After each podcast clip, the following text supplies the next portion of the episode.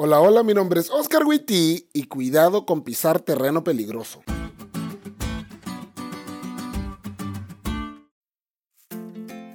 Hoy comenzaremos este podcast sobre la base de que todos somos pecadores. Sí, vos sos un completo pecador. Y no, ni sonrías.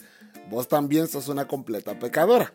El orgullo, el autoengaño, la duda, la distancia y la desobediencia son pecados con los que estás bien familiarizado y son las características de que sos un completo pecador. Y oh sorpresa, tus pecados afectan todo lo que haces y definitivamente también afectan la forma como interpretas la Biblia. Para ilustrarte esto te voy a poner el ejemplo de un niño que mi esposa y yo conocemos. Su mamá batalla mucho con él para hacer que coma frutas y verduras. Como no le gustan, no se las quiere comer. Así que a la hora de la comida siempre hay pleito porque no se quiere comer toda la comida. Pero en una ocasión nos invitaron a comer a nosotros e hicieron unas sabrosas hamburguesas de avena.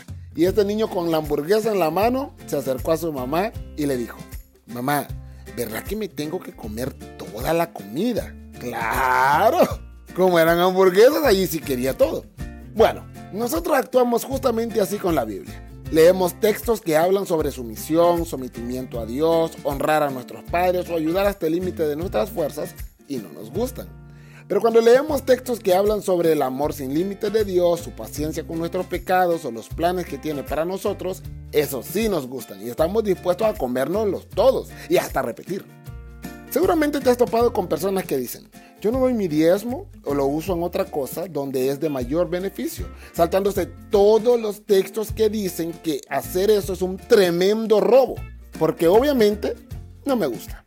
O tratamos de explicar el poner la otra mejilla, esa frase de Jesús, porque seguramente no fue eso lo que él quiso decir.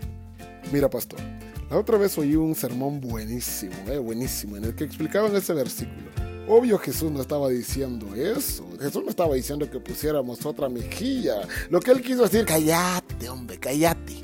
Lo que él quiso decir es que pusiera la otra mejilla literal. Punto.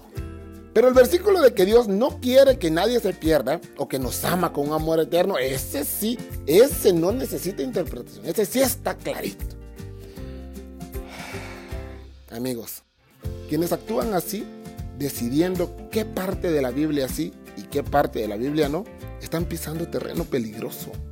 La interpretación de las escrituras está basada sobre las mismas escrituras, no sobre tu orgullo, tu autoengaño, tu duda, tu distancia y tu desobediencia. En pocas palabras, no hagas que la Biblia te diga lo que quieras escuchar. Mejor escucha lo que la Biblia te quiere decir.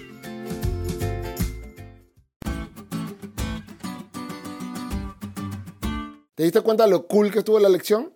No te olvides de leerle y compartir este podcast con todos tus amigos. Es todo por hoy, pero mañana tendremos otra oportunidad de estudiar juntos.